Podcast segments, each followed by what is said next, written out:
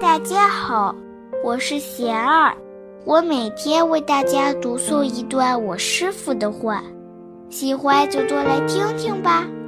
什么是完美？我师傅说，贪心重，总幻想还有更好的姻缘，不肯接受当下。